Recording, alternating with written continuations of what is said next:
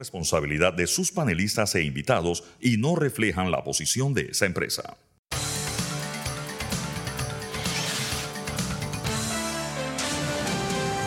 Mesa de Periodistas. Buenos días, bienvenidos a Mesa de Periodistas, el análisis profundo y diferente que lo pone el día en esta edición de viernes 5 de enero. Les saluda Nicanor Alvarado. Hoy estoy en compañía de Fernando Martínez. Fernando, buenos días, buen viernes. Buenos días, saludo a nuestros oyentes. Y también nos acompaña de forma virtual el doctor Jorge Eduardo Ritter. Doctor Ritter, bienvenido. Muy buenos días. Hoy en Mesa de Periodistas vamos a analizar eh, un artículo de la ley de presupuesto que le permite o que obliga a las instituciones públicas a ir a la comisión de presupuesto, ya no solo para hacer traslado de partidas por encima de los 200 mil dólares como, eh, como se establecía hasta el año pasado, sino también que aunque quisieran mover o trasladar una partida de un dólar, tendrían que pasar por las manos de los diputados de esa comisión presidida por el diputado Benicio Robinson. Analizaremos también declaraciones del expresidente de la Asamblea, Cristiano Adames, en la que dejaba entrever que habían pasado una ley eh, para la Contraloría que le permite a la Contraloría decidir cuándo engaveta o no una investigación a cambio de que le permitieran a alcaldes y representantes que tenían doble salario seguirlos cobrando. También analizaremos en mesa de periodistas el anuncio que dio el gobierno a Minera Panamá de que tenía 10 días para presentar un plan de cuido y mantenimiento, un tema que se quedó pospuesto, que teníamos en la agenda para el día de ayer. En lo que hace noticia hablaremos sobre el salario mínimo y otras informaciones de actualidad. Arrancamos eh, con el tema de la comisión de presupuesto, como, como he dicho, en el presupuesto, en el proyecto de ley o en la ley que da vida al presupuesto de 2024, se incluyó un artículo que establece que las instituciones deberán pasar por la comisión de presupuesto aun cuando quisieran mover partidas por debajo de 200 mil dólares. Antes el tope era 300 mil dólares, luego se bajó a 200 mil dólares, ahora se bajó a un centavo. Aun cuando quisieran mover 500 dólares, tienen que pasar por las manos de la Comisión de Presupuesto presidida por Benicio Robinson. Nosotros ayer preparamos una nota eh, que analizaba cuál era el impacto de esta normativa Veámosla.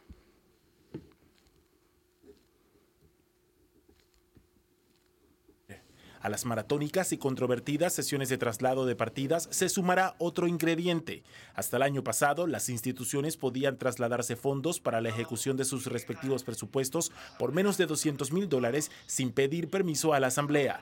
Pero a partir de este año tendrán que ir forzosamente a la comisión presidida por Benicio Robinson, incluso si desean mover un dólar porque me parece a mí que eso no agiliza la ejecución, al contrario, la entorpece. Harían, por ejemplo, que un ministro de salud, que es una principal cartera de país, tuviese que dejar abandonar sus tareas que son fundamentales para justificar un traslado a partir de 10 mil balboas, por ejemplo. Pero hay voces que creen que esto es un termómetro de qué piensa la bancada del PRD sobre el día después de las elecciones. Ellos están tratando de ver cómo se ubican en la Asamblea Nacional de Diputados para tratar de afectar al próximo presidente o presidenta. Como la ley de presupuesto tiene vigencia hasta diciembre del 2024, el próximo gobierno, además de recibir un presupuesto que no elaboró, también le tocará ir a la comisión a pedir autorización cuando necesite realizar traslados de partidas. Es sencillamente arrodillar a los otros poderes del Estado a la comisión de presupuesto. Va a limitar la ejecución no de la próxima administración, sino de todas las instituciones esto, independientemente de, los proyectos que se tengan. Los traslados de partidas son una práctica habitual porque el presupuesto no es el resultado de un proceso de planificación y termina siendo una proyección de ingresos y gastos que casi nunca se ajusta a la realidad. A menudo resulta que fondos destinados a una partida determinada resultan insuficientes y las otras partidas tienen una baja ejecución. El resultado de esa norma pone en riesgo el funcionamiento del sector público. Si al final un traslado de un millón de dólares podía tomarle tres cuatro meses.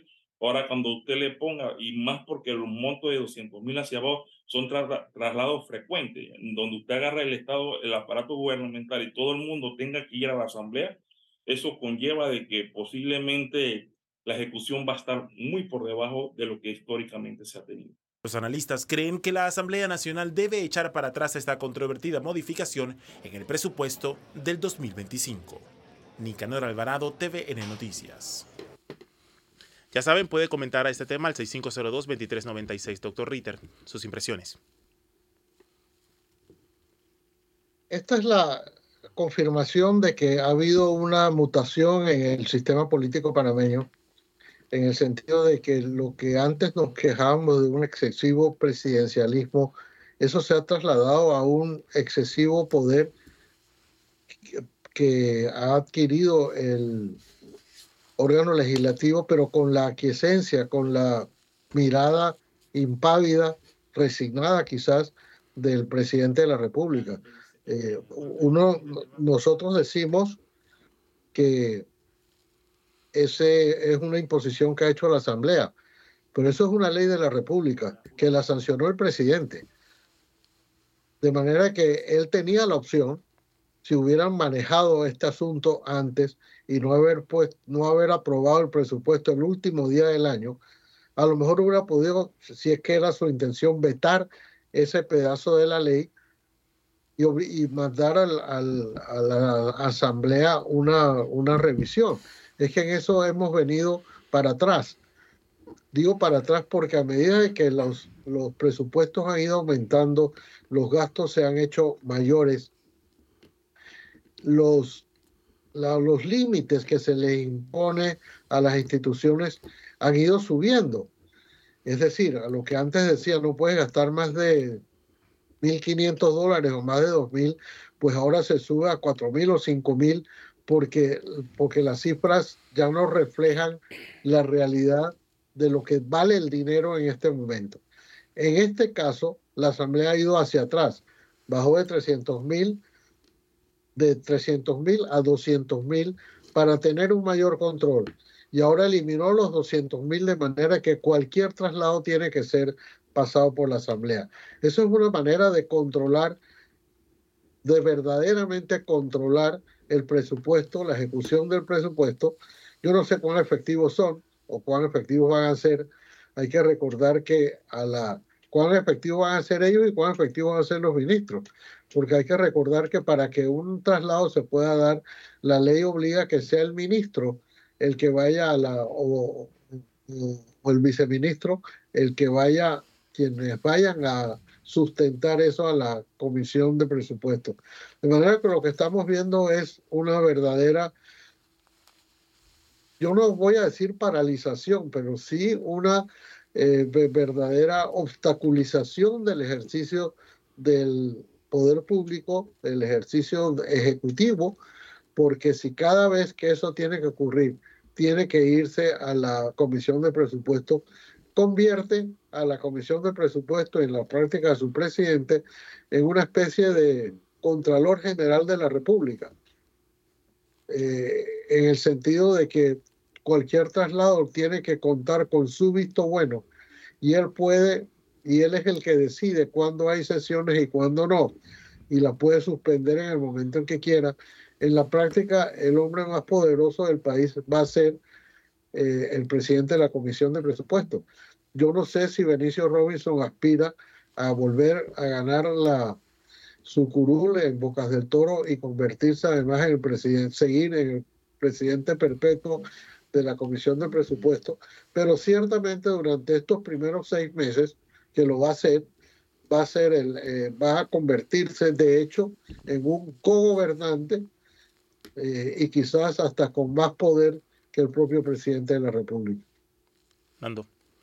Sí, eh, utilizamos eh, tu propio razonamiento, Jorge Eduardo, de que el PRD ha ganado todas las elecciones a nivel legislativo y, la, y ha perdido varias a nivel presidencial. Yo creo que estamos en la presencia de una estrategia del PRD para someter al próximo gobierno que muy probablemente no va a ser presidido por un PRD después de mayo. Es decir, el gobierno que gane las próximas elecciones, que muy probablemente no será un gobierno PRD, tendrá que ir a una comisión cuya mayoría, si se sigue replicando la forma en que hemos votado en estos últimos años, en las últimas décadas, eh, el presidente que gane va a tener que ir a la comisión de presupuesto a pedirle permiso por el gastar o trasladar, perdón, hasta por sumas de un dólar. Antes estaba autorizado que los traslados de partidos fueran hasta por tres, eh, arriba de 300 mil, después se bajó a 200 mil y ahora cero. Si hay que hacer un traslado de partida por un dólar, hay que ir a la comisión de presupuesto y como ha dicho Jorge Eduardo, tiene que ir el ministro o el viceministro. Entonces, este es un mecanismo eh, claro y evidente de que la comisión de presupuesto o el control de la comisión de presupuesto es una herramienta eficaz de concentración de poder en la Asamblea Nacional. Ojo, en su relación con el Ejecutivo actual y con el que venga. ¿Y por qué digo con su relación con el Ejecutivo actual? Es porque que esto no lo podemos ver aislado como un hecho de cómo se mueve el presupuesto, aunque yo creo que hay, cómo se mueve el presupuesto es importante verlo también. Este es un, problema eh, más estratégico en el sentido de que es más abarcador del hecho mismo presupuestario. Ya el legislativo le impuso al Ejecutivo la no discusión de la ley de extinción de dominio. Ley impulsada por el gobierno, creo que fue presentada como tres veces, fue modificada, el ministro fue, no sé cuánto, con toda su gente a la asamblea, hicieron todos los, la, eh, embajadora de Estados Unidos se pronunció a favor de la, de la trajeron gente de Colombia, llevaron gente a Colombia, es decir, se, se hicieron todas las discusiones, todos los seminarios, todos los talleres, todas las, demostraciones de que la ley de extinción de dominio era una herramienta eficaz, que incluso podía ser mejorada, modificada, etcétera, en la lucha contra el narcotráfico y la delincuencia en el país. Ustedes han visto cómo ha ascendido en los últimos días la espiral de violencia, los crímenes por sicariato. Hace uno o dos días un sicario entró a matar a una persona, mató una, a, una, a una, bueno, no ha muerto, desgraciadamente, pido disculpas. un disparo fue a parar a la cabeza de una niña de 12 años.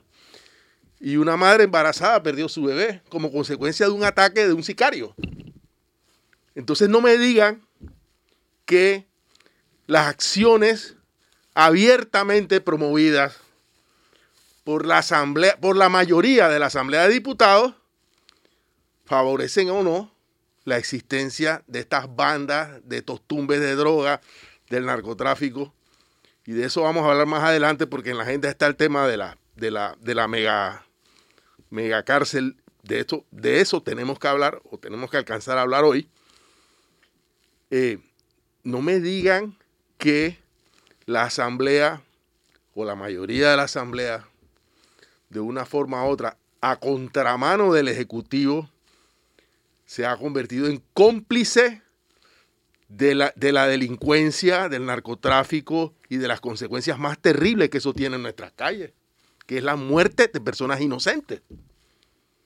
Entonces, pero no, no, no les importa. Eh, no hemos dicho tampoco que en ese mismo proyecto de ley hay un, un artículo que le otorga nuevamente gastos de representación a los representantes y alcaldes, porque es que ahora hay un esfuerzo muy grande de los diputados por darle más cuerda, más capacidades a, los, a los poderes territoriales, por llamarlo de alguna manera, porque alcaldes y representantes son los que, abro comillas, buscan los votos. Estamos en campaña electoral. Entonces, también lo vamos a discutir hoy, si alcanzamos el señor Cristiano Adames ayer pidió, le pidió al Contralor que eh, por favor permita que algunos representantes eh, puedan optar por la, la famosa ley del mejor salario. Ahora lo vamos a explicar. Pero yo sí creo que se están dando, darle gastos de representación implicaría, porque se lo dan ellos mismos de su propio presupuesto, recuperar. Recordemos que ya le habíamos cortado a los representantes los famosos gastos de movilización, que en algunos casos, como en el caso del señor Alex Lee, duplicaban su salario por gastos de movilización. Y el mismo Lee dijo hace ya un par de años que él necesitaba esos gastos de movilización para buscar votos. Lo dijo con el mayor descaro y con el mayor, eh, eh, em, eh, con el mayor descaro imaginable.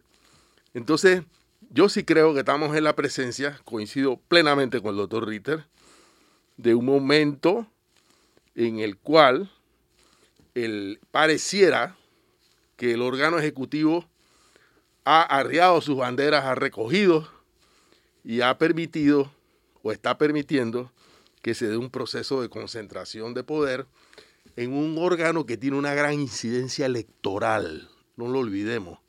Es decir, no, yo no, no, no, no creo, bueno, no sé, que sea ceder presidencialismo por cederlo, por generosidad o por inocencia o por descuido.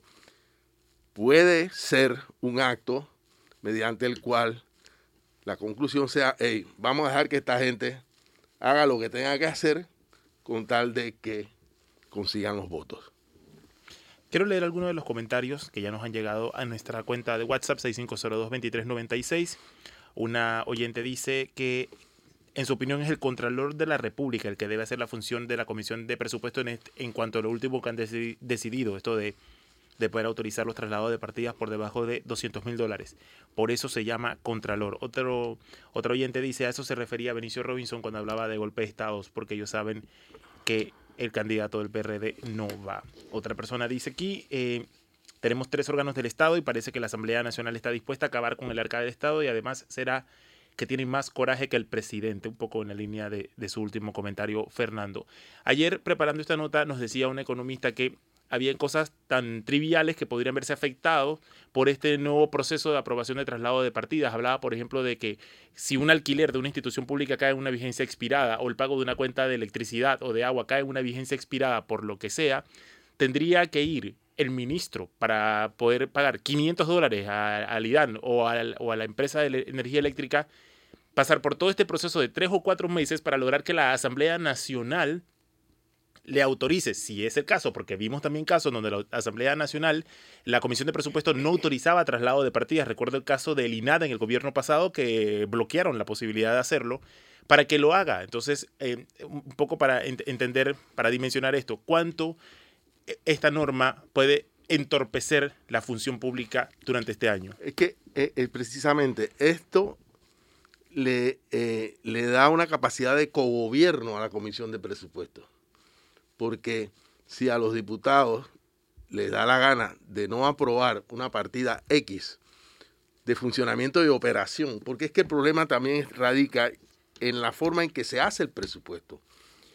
Si el presupuesto estuviera bien planificado, fuera el resultado de un ejercicio de planificación, las asignaciones por partida no tendrían que eh, mayores inconvenientes en, el proceso de, ejecución presupuestaria. El problema es que, por lo general, el presupuesto se hace de la siguiente manera. En esa partida, ¿cuánto había el año pasado? Tanto, bueno, vamos a ponerle 10% más. En esta otra partida, tanto, bueno, vamos a ponerle no sé qué. En la de planilla, la 001, la 008, no sé qué, 080.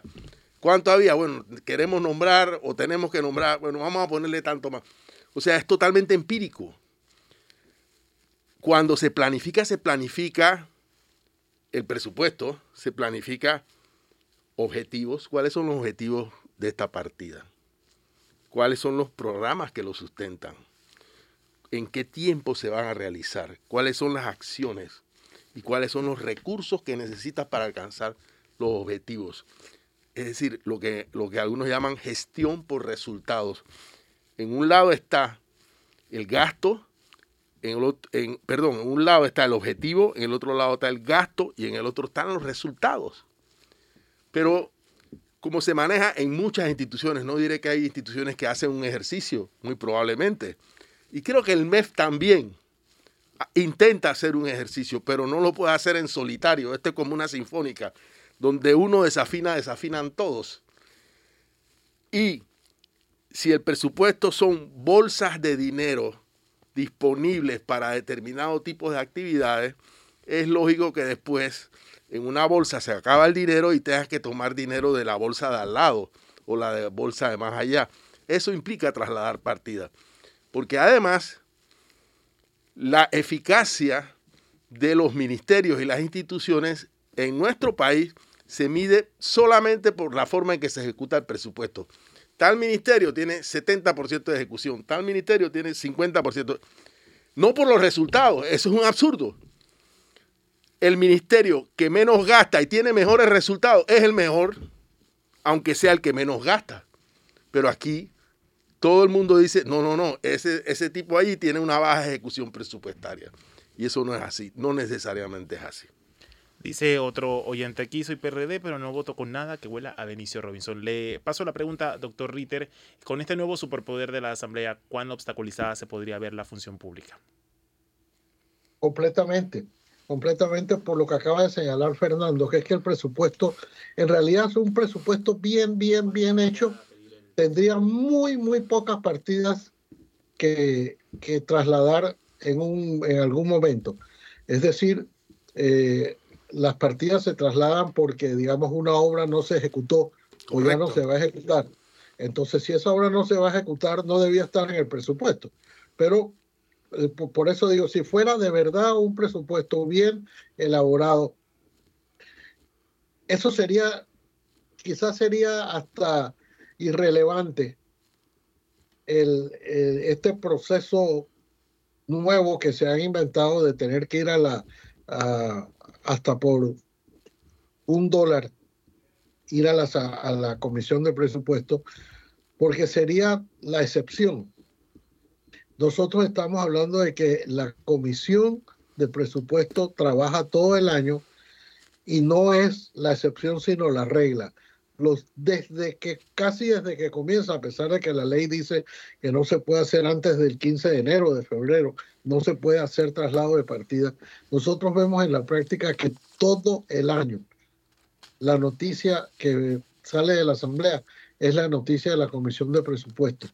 No porque estén aprobando ni estudiando los, las vistas presupuestarias de los distintos ministerios como les corresponde hacer, sino porque están trasladando partidas de una, de una, a veces de una institución a otra, a veces dentro de la propia institución. Entonces nosotros estamos realmente ante, ante una realidad de que este, esto es entorpecer totalmente la administración pública partiendo del supuesto de que el presupuesto es un presupuesto como se elabora aquí. Yo, me imagino que en un año como este, un año electoral, en el que va a ser necesario trasladar continuamente partidas para, oye, aquí estamos flojos, hay que apoyar a esta junta comunal, hay que apoyar aquí, hay que apoyar allá.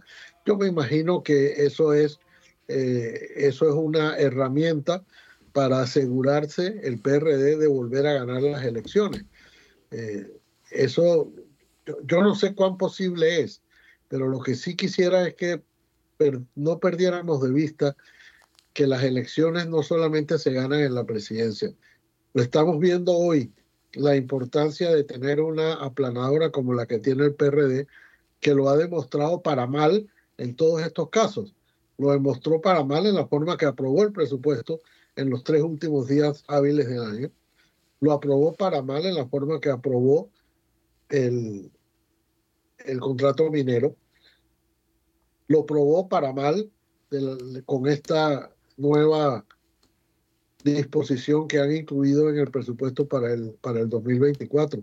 Pero eso solamente se puede hacer cuando tienes una aplanadora y el PRD tiene una aplanadora en, el, en la asamblea junto con Molirena, pues, pero tienen una aplanadora que prácticamente es legislan a su antojo.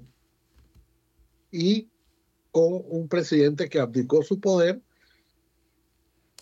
o lo negoció de otra forma, pero lo cierto es que el poder hoy radica en la Comisión de Presupuestos y el poder y la comisión de presupuesto es, se llama Benicio Novis. Algunos eh, oyentes y televidentes eh, nos escriben al WhatsApp planteando de que se necesita una nueva ley orgánica de presupuesto y otra persona dice, es típico de un gobierno que se va, dejar la cama hecha donde duerman las nuevas expectativas sin importarle el bienestar del país. Es hora de ir a nuestra primera pausa en Mesa de Periodistas. Al volver hablaremos sobre una, una situación en, en en el pleno de la Asamblea Nacional, donde casi que se denuncia un chantaje político a cambio, en, la Contraloría. Entre un, la cambalache, un cambalache. Un cambalache entre la Contraloría y la Asamblea Nacional. ¿De qué se trata? Al volver. Esto es Mesa de Periodistas, el análisis profundo y diferente que lo pone al día. Estamos de vuelta con Mesa de Periodistas, el análisis profundo y diferente que lo pone al día. Les recuerdo que puede participar del programa enviándonos sus comentarios al 6502-2396.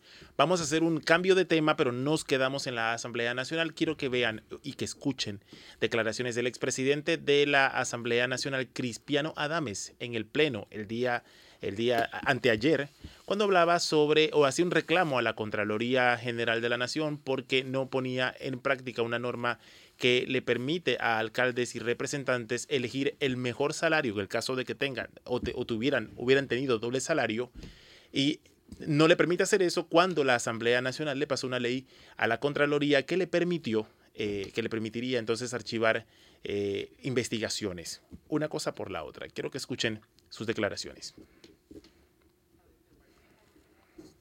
Solicito que esto se lo haga llegar al Contralor de la República de Panamá, el señor Solís, porque aquí se le aprobó un proyecto de ley 351 que reformaba la realidad administrativa de la Contraloría y que lo pasó él muy diligentemente, porque bueno, tenía que ver fundamentalmente con sus funcionarios, pero que aquí también hay una ley 376 que le dio un aldabonazo a lo que él ilegalmente hizo a través de una resolución con referencia a los servicios de los representantes de los alcaldes de este país, constituyendo el poder popular.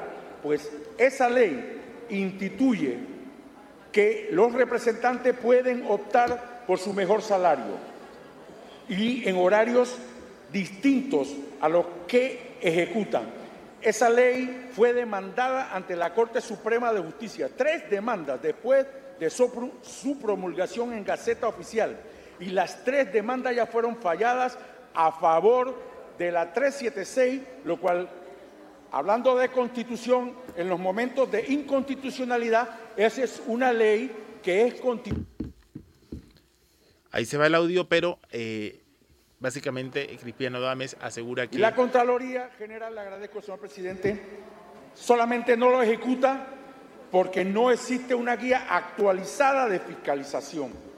Y eso es conculcar los derechos humanos y profesionales de los representantes y de los alcaldes. Le pido diligentemente que haga llegar esa nota a la Contraloría de la República, recordándole la aprobación en este pleno de la ley que él quería, la 351, sobre su realidad de administrativa y que la misma no solamente se haga llegar a la Contraloría, sino a las asociaciones de los alcaldes y representantes que son AMUPA, ADALPA y CONARE, señor presidente. Gracias. Listo, ahí tenemos la declaración de, de Cristiano Adames. Él asegura que la Contraloría no ejecuta esta ley porque no hay un manual de procedimiento, pero le recuerda a la Contraloría que, que no quiere ejecutar esa ley, que le había pasado una ley anteriormente para garantizarle que pudieran cerrar investigaciones simplemente por decisión del Contralor. ¿Cómo, eh, Fernando, usted lee estas declaraciones de, de Adames? Un cambalache, igual que en el tango. Eh, lo que está diciendo el diputado Adames, vuelvo a reiterar, reiterar algo que dije en el bloque, en el segmento anterior. Recordemos que este es un periodo en el cual los diputados necesitan de los representantes y los alcaldes para que les busquen los votos. Ellos son las autoridades territoriales las que están más cercanos a la gente. La ley de mejor salario es una ley promovida por la Asamblea eh, que es consecuencia de una ley anterior que les quitaba a los representantes y alcaldes la posibilidad de tener dos salarios o más. Esto eh, fue demandado y fue anulado ese derecho y luego la Asamblea aprobó una ley para que estas autoridades electas pudieran escoger el mejor. Yo creo, no sé cuánto gana un representante, 2.500 dólares. Eso varía según, el, según la, el- la municipalidad. El hecho es que si una, un- un- una persona electa representante es, por ejemplo, doctor en un centro de salud y gana 6 mil, 7 mil dólares por razones de carrera, oficio, especialidad, lo que sea, la ley permitiría que este representante siga devengando su salario en el sistema sanitario, escogiendo ese salario y eh, eh, prescindiendo, entiendo, no es que tendría los dos, prescindiendo del salario como representante, por eso se llama la ley de mejor salario. Evidentemente hay muchos representantes que están en esta situación y que están presionando a los diputados. Ya los diputados le aprobaron la ley para que esta ley se haga efectiva. El señor Contralor ha detenido esto por las razones que ha alegado, pero aquí lo importante no es si se aplica o no se aplica. Aquí el problema es el mecanismo claramente evidente de que si yo te apruebo esto, tú me apruebas esto. Si yo te hago esto, tú me haces esto otro. O sea, la relación, el intercambio de favores que hay entre un órgano del Estado y otro. Recordemos además que el Contralor es designado por la Asamblea de Diputados, porque se supone que sea un elemento fiscal- fiscalizador. Por eso se supone que el Contralor no lo designa directamente el órgano, el órgano ejecutivo, sino que lo hace la Asamblea de Diputados. Por eso, y con esto termino, de ahí la importancia de que tengamos una asamblea realmente independiente. O sea, una asamblea no controlada por el partido de gobierno, porque los contrapesos entre poderes del Estado, lo acabamos de ver en el segmento anterior, son fundamentales.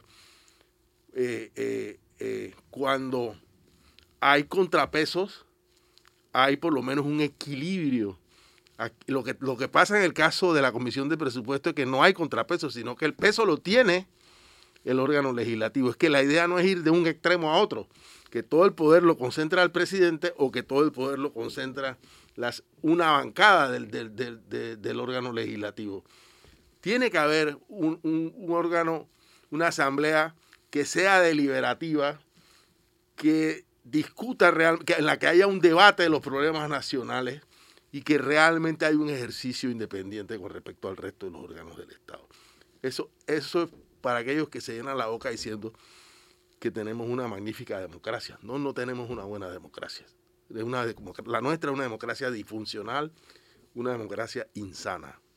Bueno, eh, hemos hablado anteriormente en Mesa de Periodistas cómo es necesario que se generen otros balances en las próximas elecciones en la Asamblea Nacional para acabar, acabar con estas aplanadoras, aplanadoras que dinamitan los procesos institucionales y democráticos. Doctor Ritter, ¿usted cómo lee estas declaraciones del diputado Adames? Como una confesión cínica de la manera como se aprueban las leyes en Panamá. Eh, este, para usar la palabra del tango, el cambalache, eh, yo, yo te doy, tú me das, yo te apruebo la ley de la Contraloría, tú me dejas que, que siga funcionando así. La ley en sí misma puede que sea constitucional y hay que respetar las decisiones de la Corte Suprema de Justicia cuando no, no solamente las que nos gustan, sino también las que no nos gustan. Pero a mí me parece que cuando una persona decide aspirar a un cargo público, dice, por ejemplo, yo quiero ser representante de corregimiento, porque quiero servir a mi comunidad, pero yo soy médico o soy un, un funcionario de alto nivel y los representantes ganan, no sé si son 1.500 o 2.000 dólares o dietas o solo dietas por, por ir a los consejos municipales, lo que fuera, pero que es sustancialmente menor que lo que va a ganar como representante. Ese es parte del sacrificio que él tiene que hacer, si es que eso es un sacrificio, si de verdad quiere servir a la comunidad, pero es que esta es, esta es la mejor forma que han encontrado. Bueno, la anterior era peor, por supuesto, que te quedas con los dos, uno y otro. Eh, pero el, la, la fórmula que se, a la que se llegó de escoger el mejor salario es en sí misma una monstruosidad. Yo me pregunto, por ejemplo, eh, que si un práctico del canal, por usar un, un ejemplo extremo, que se puede ganar 400 mil o 500 mil dólares al año, o sea, estamos hablando de 40 mil dólares al mes, y decide ser representante de corregimiento. Entonces, el canal se priva durante cinco años de, de tener una persona que trabaje pasando barcos porque tiene que pagarle el salario a esta persona que en realidad es representante de corregimiento de XX corregimiento. Eso es una barbaridad, en mi opinión. Igual un médico, porque cuando uno le quita una plaza a un médico, el, el Ministerio de Salud o la Caja de Seguro Social no lo puede reemplazar porque esa partida está ocupada. Está ocupada por una persona que no va a ejercer como médico, ni como ingeniero, ni como abogado, ni como nada. Va a ejercer como representante de corregimiento y eso en mi opinión es una, una barbaridad. Pero bueno, así fue, así fue como la aprobaron y aún entre, entre bandas los, y entre ese tipo de acuerdos que en mi opinión son perversos, para llamarlo de una manera suave. No puede ser que desde una curul de la Asamblea se exija el cumplimiento de un acuerdo de esa naturaleza. Lo que, lo que dijo ayer el, el diputado Adame fue, hey, aquí hubo un quid pro quo. Nosotros te aprobamos tu ley que querías para la parte administrativa, que creo que alguna vez nos referimos a ella aquí en Mesa de Periodistas, y otro, y pero tú tenías que, que darnos esto a, a, cambio. Entonces lo que le está diciendo una parte a la otra es, tú no cumpliste el acuerdo, por favor respeta lo que nosotros, lo que nosotros acordamos aquí. ¿Eso es un acuerdo válido en una democracia? Puede que sí, válido. ¿Que es ético en una democracia o en cualquier? No, porque estás jugando con dos instituciones del Estado. En una te permiten a ti hacer casi lo que quieras con las, las auditorías a las que estás obligada de acuerdo con la Constitución, pero que tú puedes decidir engavetar, eso, eso es parte de un acuerdo muy malo para, para la administración pública y la otra es otro acuerdo muy malo para la administración pública que te permite, que le permite a los a los que ostentan un cargo dentro del sector público seguir devengando ese salario aunque no sea esa la función que están cumpliendo. De manera que en, ese acuerdo eh, no, no quiero usar ninguna palabra que pueda ofender, pero es un acuerdo a, todas luces falto a la, a la ética, a, la, a los valores que deben regir en una democracia, que es legislar para la mayoría y no legislar a cambio de favores. Además de las interioridades de estos acuerdos entre la Contraloría y la Asamblea Nacional que evidentemente lesionan los procesos democráticos, Habría que recordar que son 30 alcaldes y 172 representantes los que estarían esperando la ejecución de esta ley. La mayor parte de ellos son médicos y docentes, así que imagine, imaginemos en línea con lo que decía Fernando y lo que decía el doctor Ritter, eh, los presupuestos de estas dos instituciones, Ministerio de Salud y Ministerio de Educación, que están básicamente congelados, eh, las partidas o, las posiciones de estos, de estos funcionarios porque se fueron a ejercer función pública y la entidad debe necesita, debe seguirle eh, eh, pagando. Esto también pone sobre la mesa la necesidad de que se discuta, hay una ley sobre salarios en el sector público, particularmente a las autoridades de elección popular. Sin embargo, eso parece inviable en una asamblea como esta, entonces tendríamos que entender que este estos procesos de, de, falta de institucionalidad, de clientelismo, del que hay para mí, de los favores debajo de la mesa, están afectando la capacidad del Estado de responder adecuadamente a las necesidades de la gente, a poner un maestro en la escuela, el maestro que debería estar y que no estaba porque el, porque el titular de la posición se corrió una elección popular y, y ganó, y no se le puede reemplazar, o el médico, un nefrólogo, un especialista, un médico básico de un centro de salud de un pueblo que no se puede reemplazar porque la posición está ocupada por otra persona que se fue a, un cargo, a otro cargo público. Es decir, eh, no podemos olvidar esto cuando hablamos sobre, sobre el impacto que tiene en, en la población, la crisis de institucionalidad, el que hay para mí, la corrupción, el juega vivo y el clientelismo. Eh, sí, doctor Ritter, ¿quiere decir algo? No, no. Eh, a ver, yo, yo sí que quería señalar o insistir en que en muchos países el servicio público es un sacrificio desde el punto de vista económico, o sea, de los ingresos. Aquí es un Eh, sacrificio para la gente, para, para, para el el, ciudadano. problema, el, el problema radica en una idea, desde luego una idea distorsionada y corrupta, de que se llega al servicio público para, como una forma de enriquecimiento. Se llega a un cargo de elección como una forma... Aquí hay diputados que tasan su, su, su, su reelección. Y dicen, no, no, a mí la reelección me va a costar 300 mil dólares. Es decir, eh, porque son, eh, son los diputados de los que hablábamos ayer, que, que, que regalan electrodomésticos, que, o sea, que, porque esto ah, eh, toca directamente el fondo que, de- del problema que es el clientelismo. Si para llegar al cargo tú, eh, iba a decir una palabra, haces una inversión de dinero, la palabra inversión entre comillas, o sea, inviertes dinero para llegar al cargo y consigues el cargo con dinero, lo lógico eh, es que esa persona quiera, como cualquiera que hace un negocio, recuperar, duplicar o triplicar el dinero que invirtió. Pero es que ese no es el razonamiento que debe acompañar al proceso de elección de, un- de cualquier cargo político. Pero esa es, la distorsión de nuestro sistema.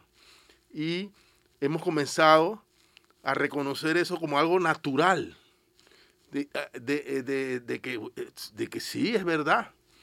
Ojo, y eso no significa que, eh, que no piense que un- una persona que ocupa un cargo de elección no tenga derecho a una buena remuneración. Pero es que ese no es el caso. La remuneración eh, no debe ser, en el sentido más estricto de la palabra, la razón por la cual una persona llega al servicio. El servicio público es para servir a los ciudadanos. Y de una forma u otra debería implicar un sacrificio más que un beneficio económico personal. Esa es una pata de la discusión. La otra, eh, como bien lo decías, hay campañas para diputados, representantes y alcaldes que cuestan mucho más de, lo, de los salarios que durante los cinco años percibiría esa autoridad y que no se justifican bajo ningún contexto. Así que eh, es un tema que hay que seguir hablando y que evidentemente pone De al borde del colapso a la capacidad del Estado de, de- de cumplir su papel. De ahí la cultura del maletinazo, Mm. que Y luego- tristemente acompaña nuestro servicio público. Y luego entendemos algunas leyes y por qué no. Cambiemos de tema. Eh, ayer, antes de ayer más bien, el Ministerio de Comercio e Industrias informó que en los próximos 10 días hábiles, Minera Panamá deberá entregar una propuesta de plan de conservación y gestión segura para garantizar la estabilidad física y química de los ecosistemas ambientales y de las estructuras de la mina de cobre de Panamá. Estos 10 días hábiles se cumplirían cerca del 18 de enero. Con este anuncio, señala el Ministerio de Comercio e Industria, se complementa la guía publicada el 5 de, diciembre, guía que establecería que este, es este propio gobierno el que debería ya definir eh, el plan de cierre de esta mina y detalla la necesidad de medidas e instalaciones que beneficien al medio ambiente y a las comunidades locales con respecto al cierre de las actividades de producción, procesamiento, transporte, exportación y comercialización de la mina. Esta noticia sale el día, antes de ayer. Ayer eh, nosotros mismos pasamos la noticia de que el Ministerio Público empezó una in- in- inspecciones oculares. Y la Fiscalía Ambiental. La Fiscalía Ambiental y el despacho del propio procurador Sí. empezaron inspecciones oculares en la mina para, eh, en, el, en el- en el curso de varias investigaciones por supuestos delitos cometidos, delitos ambientales en algunos casos que lleva la Fiscalía Superior de Ambiente y delitos de otra naturaleza o presuntos delitos de otra naturaleza que lleva directamente el despacho del Procurador de la Nación. Fernando. Bueno, eh, creo que eh, eh, en términos generales el mensaje es positivo, en sentido, primero, de que tenemos la impresión como consecuencia de las declaraciones. También lo, dijo el presidente en su discurso del día 2, que el, que el gobierno va a respetar la decisión de la Corte. y que por lo tanto no habrá actividad minera en Donoso. Eh, aquí el tema está, uno, en la velocidad con que se tomen las decisiones a nivel de gobierno, eh, y dos, está la enorme incógnita de que quién va a pagar todo, porque uno, sabemos que el proceso no será corto, será largo, y sabemos, estamos seguros de que será un proceso costoso.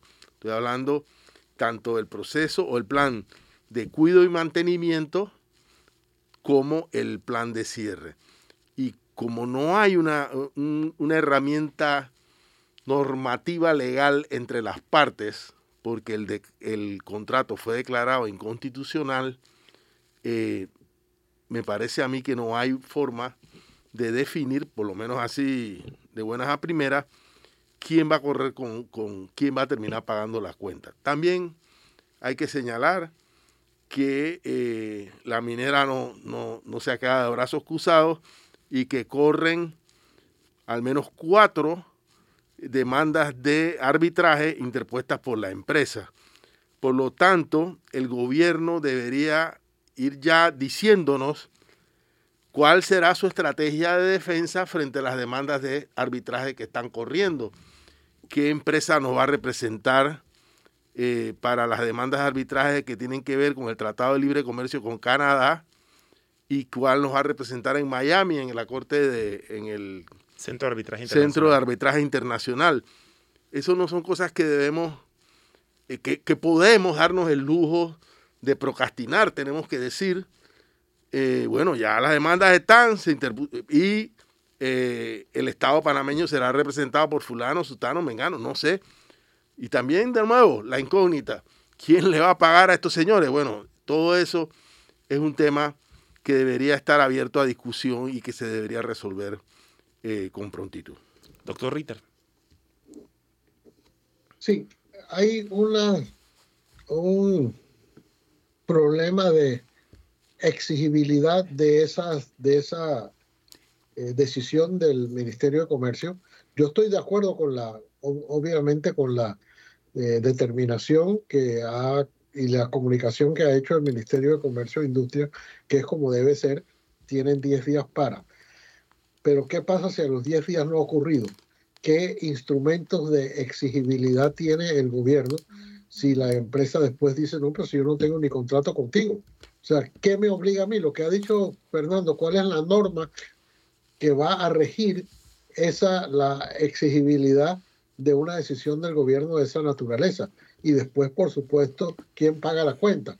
Eh, esa, es una, esa es una de las incógnitas que ha dejado, porque ante la, ante la no existencia de un plan de cierre de la mina, porque lo que estaba esbozado era apenas el anuncio de que había un plan de cierre, pero como el plan de cierre no existe, eh, están pidiéndole a la empresa a la que nosotros, para decirlo de una forma coloquial, acabamos de cerrarle la puerta, los acabamos de echar con una decisión que todos respetamos, que es la inconstitucionalidad del contrato, entonces estamos como en una especie de limbo, en un limbo jurídico que la empresa no se, no se siente obligada porque no tiene un contrato con el gobierno y el gobierno eh, está haciendo, en este caso creo que lo mejor para cumplir lo que ha, lo que ha ordenado la Corte Suprema de Justicia, que es el cierre de la mina. Ahora, yo tengo, dicho sea al margen o dicho sea como complemento, la impresión de que hay en el mundo algunas negociaciones. Ayer se divulgó la noticia de que una empresa, Barrick Gold, creo que se llama, eh, estaba haciendo las gestiones para comprar a First Quantum porque ellos dicen que tienen la forma de explotar o de operar esta mina de una forma eh, sustentable o, acorde con normas internacionales de sostenibilidad ambiental. Eh, creo que es una mala lectura de lo que ocurrió en Panamá y del propio fallo de la Corte Suprema de Justicia que en realidad y, de la ley ya en Panamá de que prohíbe la las, eh, operación de minas de, metálicas a, cielo abierto y que por lo tanto esa concesión ya no va a ser posible. Sin embargo, esa es la, la noticia que ayer circuló en, la, en, en los círculos, perdón por la redundancia, financieros, de que había una empresa interesada en adquirir First Quantum para seguir operando la, la mina de Panamá. De manera que yo no sé si esto es, eh, todo esto hay que mirarlo en su conjunto. le han dado al nuevo ministro de Comercio, eh, Jorge Rivera, una papa caliente muy, muy importante, muy, muy difícil, muy, muy caliente de lidiar con una decisión para la cual nadie estaba preparado, aunque debimos estar preparados y sobre todo la mina debió estar preparada porque cuando ellos firmaron este contrato ya había una declaratoria de inconstitucionalidad e incurrieron en los mismos vicios que la declaratoria de inconstitucionalidad ya había resuelto. Entonces, ellos compraron este, este proceso o hicieron un contrato con todos los vicios debieron prever que en algún momento esto podía ocurrir y no lo previeron. Confiaron en que esto iba a durar otros 10 años o 20 en la Corte Suprema de Justicia. No ocurrió así y ahora estamos en este, repito, limbo que, del cual yo no sé cómo vamos a salir. Es hora de irnos a nuestro segundo cambio para comerciales, pero antes quiero leer algunos de los comentarios que nos han llegado al WhatsApp. Una persona dice, el plan de cierre de la mina no se reflejó en el presupuesto del 2024. Este tema no requeriría de una partida. Nos comprometemos a investigar. También la mayor parte de los comentarios han sido sobre este baile perverso que hemos hablado entre la Contraloría y la Asamblea Nacional y la ley que permite a algunos funcionarios cobrar el mejor salario si tenían otro cargo de, tenían otro cargo público, dice un oyente, lo peor es que el presidente sancionó esa ley. Una persona nos ha dicho que nos invita al corregimiento del pantano en Santa Fe de Veraguas para inspeccionar la cantidad de materiales de construcción para clientelismo. Y otra persona nos dice por aquí, la mayoría de los políticos no van al cargo para servir a la población, sino para servirse ellos, sus familiares, amigos o socios, pero la culpa la tenemos nosotros que no exigimos nuestro derecho a una verdadera rendición de cuentas. Esto es Mesa de Periodistas, el análisis profundo y diferente que lo pone al día. Volvemos en minutos. Estamos de vuelta con Mesa de Periodistas. Hemos hablado sobre la Asamblea Nacional, la Comisión de Presupuesto, eh, las disposiciones en el presupuesto que complicarían su ejecución, porque todo el mundo tendría que pasar sí o sí por la comisión presidida por Benicio Robinson para trasladar partidas hasta de un centavo. También hemos hablado sobre este baile perverso entre, entre la Contraloría y la Asamblea Nacional confesado por el diputado Cristiano Adames y sobre el anuncio del gobierno de que Minera Panamá tiene 10 días hábiles para presentar una propuesta de plan de mantenimiento de la mina. Ahora vamos a hablar sobre un anuncio que hizo el ministro de, de Gobierno hace dos días, una promesa de que se está construyendo una cárcel en Colón de 86.5 millones de dólares y que sería mejor o que tendría mejores estándares que la cárcel construida por el presidente de Salvador, Nayib Bukele, una cárcel para 40.000 detenidos, para 40.000 personas, en el caso de Panamá sería para poco menos de 900. Fernando, se ha hablado de una una cárcel de máxima seguridad con mejores estándares justo unos años después de que se construyera otra cárcel de hiper máxima seguridad con hiper mejores estándares que era de la Nueva Joya. Yo no creo que las cárceles sean la solución de ningún problema de la inseguridad. Eh, yo pienso que eh, todos los gobiernos han estado apostando. A ver, el tema de la seguridad tiene tres patas. Prevención, judicialización, o sea, justicia, y represión, o sea, cárcel. Nosotros hemos apostado siempre a la tercera pata y eh, eso no ha resuelto ningún problema. O sea, cada vez tenemos más cárceles y más presos, pero eh, Colón, por ejemplo, que hemos hecho para resolver el tema de la para en materia de prevención de la delincuencia en Colón. Realmente no, no, se, no se ve la acción del Estado. Y eh, es importantísimo que esto... Entonces está el otro problema de que una cantidad importante, ahora no sé la cantidad, la cifra exacta, de los internos o de los detenidos en estas prisiones son personas que no tienen condenas en firme. Entonces, eh, estos son mayormente caldo de cultivo de las pandillas.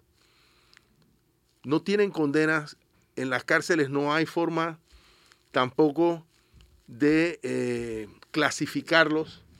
Eh, ¿Cuántas veces hemos visto, el tema que en los pabellones, un pabellón X es de la banda tal, el otro pabellón es, son territorios donde no hay soberanía del Estado y por eso se forman balaceras.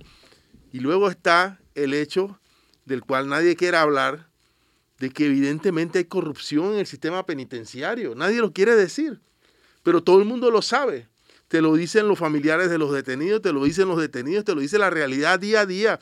Cada vez que aparecen, eh, no sé, armas de alto calibre, teléfonos, hay juegos de, azar, eh, peleas de gallo, todas estas cosas dentro de las prisiones. Eh, hay pabellones PIP, son denuncias cotidianas y esto lo reprime en un momento determinado, hacen una,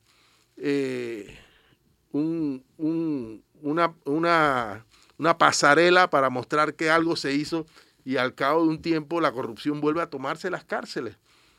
Entonces, eh, la verdad, aquí no se está haciendo, no se está desarrollando una estrategia adecuada para el tema de prevenir la inseguridad y, combatir la delincuencia desde el principio del problema, que tendría que ser incluso teorías abordadas a la familia, al trabajo en las comunidades, en las escuelas, nuestro sistema educativo es un cada vez que el sistema educativo fracasa, yo detesto la palabra que la gente me diga, no hay demasiados fracasos escolares, no, el que fracasa es el sistema es el sistema educativo el que está mal.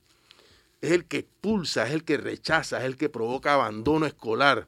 Y ese abandono induce o provoca o genera la carne de cañón de la inseguridad y las pandillas. Entonces, sí hace falta un abordaje, un abordaje sociológico, un abordaje profundo de la crisis en la que estamos, porque tal como dije en el segmento anterior, esta es una crisis que las balas perdidas andan por allí y cualquier día nos toca una en la cabeza. Entonces, para mí, la solución no está en construir más cárceles. La solución está en tener una estrategia de Estado que incluya todas las, todos los componentes de este, de este asunto. Estrategia que ha dado, que, no, que por un lado no ha existido y cuando ha habido la posibilidad ha dado tumbos nos hemos enfocado más en la perspectiva punitiva, pero recordemos, por ejemplo, el fracaso de barrios seguros, por ejemplo, ¿no? y la falta de cohesión entre las estrategias de seguridad, las estrategias de, de socialización, la del Ministerio de Educación en los barrios, es decir, la respuesta integral ha sido bastante ausente, eh, la respuesta integral del Estado, bueno, del Estado y de la sociedad en general. Quiero leer unos comentarios antes de irnos. La, nuestros oyentes y televidentes están hablando un poco sobre el caso de Minera Panamá. Una persona dice aquí que es imperioso que el gobierno formalice una estructura para el cierre de la mina, defina los roles de cada una de las partes, incluyendo Minera Panamá. Otra persona dice aquí que la mina debería devolver todo lo que, todos los metales que sacó, todo lo que ganó, eh, extrayendo metales sin contratos. Otra persona dice que si la minera puede, si la minera puede argumentar que no tiene un plan de cierre de la mina y no tiene que ver con lo que pasa, entonces Panamá podría acusarla de intrusa. Una otra persona habla sobre eh, la crisis de seguridad que hemos abordado desde la perspectiva de una nueva cárcel de 896 reos, 85 millones de dólares en Colón, aunque hay que reconocer que la cárcel de Colón eh, o sea, no eh, aguanta más. Es un, un, perfecto pandemonio, es decir, es verdad, o sea, es una de las cárceles con mayor hacinamiento, con mayores problemas, etcétera. Sí, es verdad, se necesita una nueva cárcel, pero lo que más necesitamos es una estrategia país para enfrentar el problema de la inseguridad. Dice este es un problema complejo que inicia desde el núcleo familiar. Una otra persona dice, señores, hay que hacer una reingeniería de, del Estado. No queda tiempo para más. Antes de irnos, el doctor Ritter se ha retirado en el bloque anterior. No tuvimos oportunidad de despedirlos, pero, despedirlo, pero antes de irnos, quiero leer las cinco noticias que más se han visto en tvn-2.com. A ver, La quinta, lo que hablábamos hace algunos momentos, el personal del Ministerio Público realizó inspección ocular en mina de cobre de Donoso. Fueron peritos de cerca de cuatro especialidades con la Fiscalía Superior Ambiental y también el subsecretario del Ministerio Público. Laurentino Cortizo, el presidente, pide al próximo gobernante continuar obras. Yo soy pasajero, dijo Cortizo en una de sus giras. La tercera noticia más leída no es ella, cantante de Jonathan Chávez aclara que no fue ella la que se cayó del caballo, una noticia bastante comentada es el caso de Madeline Pineda. Puede leerla en tvn-2.com. La segunda va bastante rápido este conteo. La segunda noticia, el béisbol juvenil 2024, Vaqueros de Oeste celebran en su nueva casa ante la leña roja. Si usted es fanático del béisbol, vaya a nuestra página web que ahí tiene todo el recuento. Y la noticia más leída del día, como siempre, el estado del tráfico vehicular a esta hora. Un tráfico vehicular en el caso de Panamá Oeste bastante complicado porque un bus tuvo eh, ese accidente esta madrugada en Lomacobá, pero también la situación ha estado complicada en, desde la periferia norte y la periferia este al centro de la ciudad, algo que ocurre todas las mañanas, aunque con, con diferentes intensidades. Fernando. Bueno, saludo a nuestros oyentes. Feliz fin de semana. Gracias por acompañarnos en Mesa de Periodistas. Este fue el análisis profundo y diferente que hoy viernes lo puso al día.